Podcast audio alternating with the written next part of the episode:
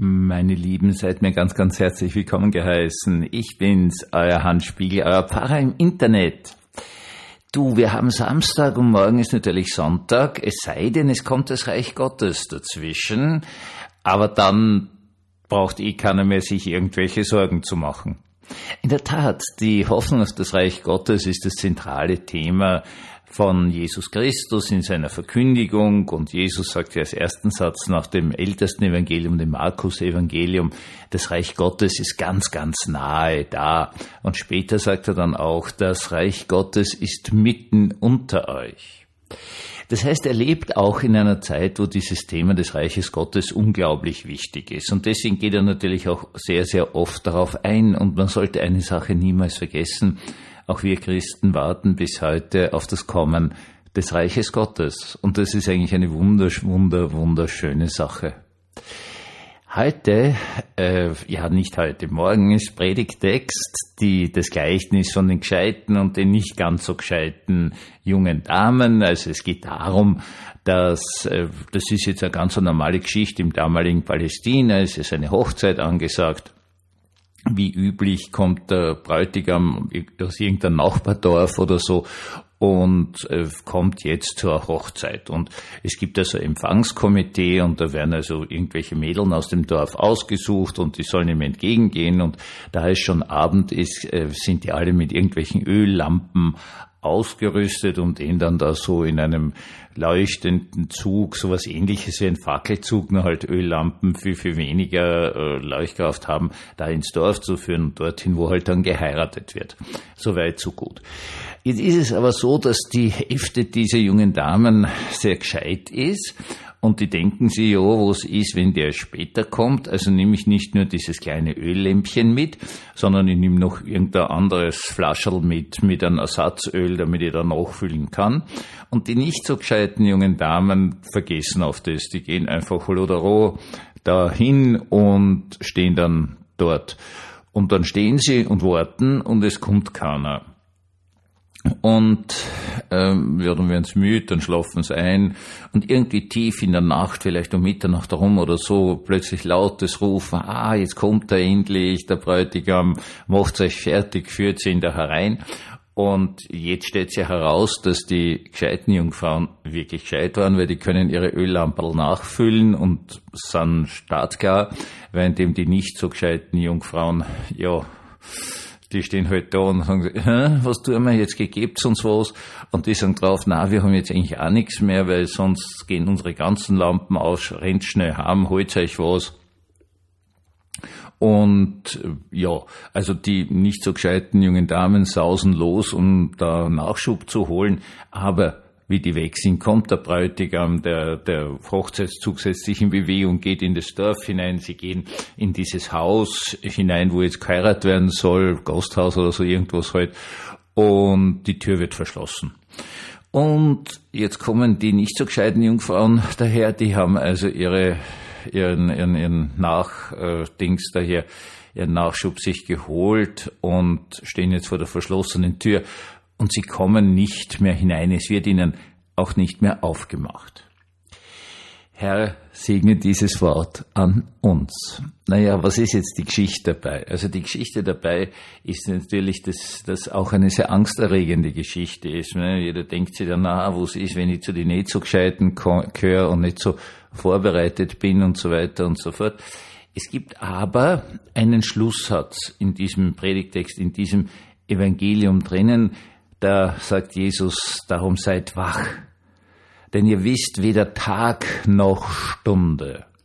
Also auf gut Deutsch, es ist eine Geschichte, die sagt, man soll immer vorbereitet sein. Ja, wir sollen auch immer darauf vorbereitet sein, dass wir sterben können und sollen dann irgendwie gut zurückblicken können. Zumindest sollte es so sein, dass die Angehörigen, die dann zum Pfarrer wegen des Lebenslaufs und der Predigt und der ganzen Gottesdienstgestaltung kommen, dass man denen nicht anmerkt, dass ihnen das alles furchtbar peinlich ist und sie jetzt lügen, dass sich die Balken biegen, nur um den Verstorbenen irgendwie positiv darzustellen. Das würde ich persönlich sagen, ist schon ein gutes Leben gewesen, wenn man so nicht tun muss. Gut, ähm, man soll also vorbereitet sein. Man soll auf seine eigene letzte Stunde vorbereitet sein, dass es dann passt für die, die zurückbleiben. Und natürlich soll man gleichzeitig auch vorbereitet sein für das Ende dieser Schöpfung, wenn Gott alle Schöpfung zu sich nach Hause ruft. Kommt wieder, Menschenkinder, heißt das so schön in der Bibel. Das ist doch ein wunderschöner Ausdruck. Ha?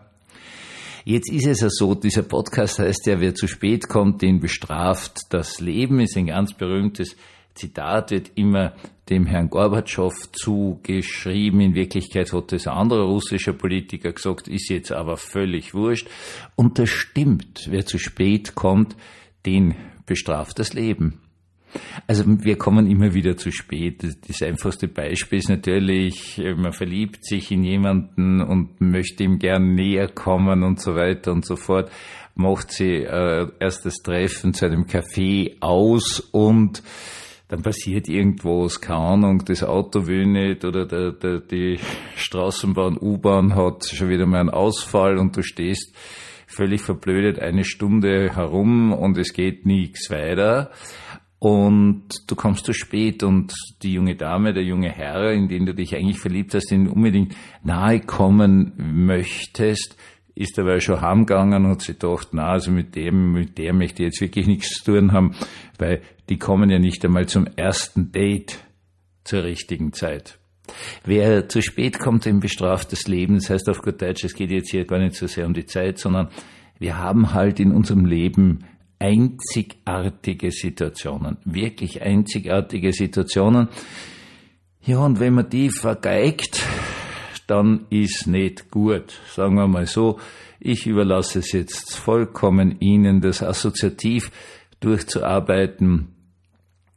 Sie können sich jetzt überlegen, na, wo es wäre gewesen, wenn ich damals, keine Ahnung, auf dieses Jobangebot nicht geantwortet hätte oder was auch immer, meine Lieben.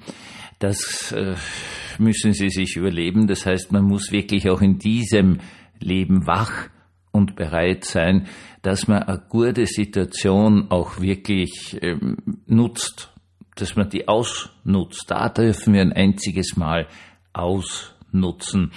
Die Zeit auskaufen heißt das in der Sprache der Bibel. Auch so ein wunderschöner alter Begriff, den heute leider kaum mehr jemand versteht. Wie schaut denn das jetzt aus, das Leben bestraft, wenn man es vergeigt, ja, wenn man diese Chance nicht genutzt hat, zu spät war oder was auch immer.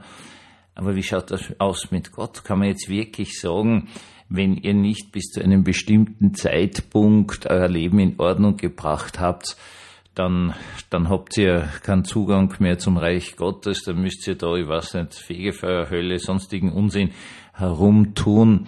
Nein, kann man nicht. Man kann es nur für diese Welt sagen.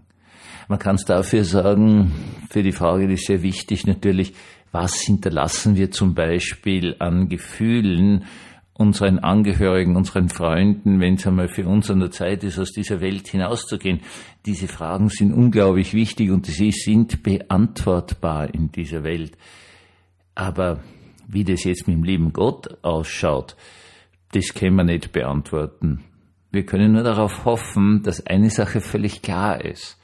Wir alle benutzen wunderbare Gelegenheiten in unserem Leben immer wieder nicht. Und darüber müssen wir uns völlig klar sein.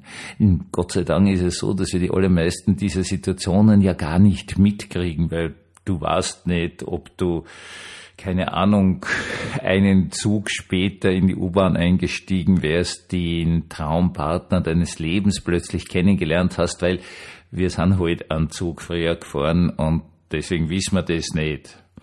Ganz viele Situationen gehen Gott sei Dank an uns vorbei. Es wäre wahrscheinlich wirklich furchtbar, wenn uns bewusst wäre, was wir alles versäumt haben. Aber eine andere Sache muss dabei klar sein. Wir alle versäumen irrsinnig viel. Und wir alle brauchen unglaublich viel Liebe und vor allen Dingen unglaublich viel Gnade. Einen gesegneten Abend uns allen und morgen einen wunderschönen, behüteten Sonntag.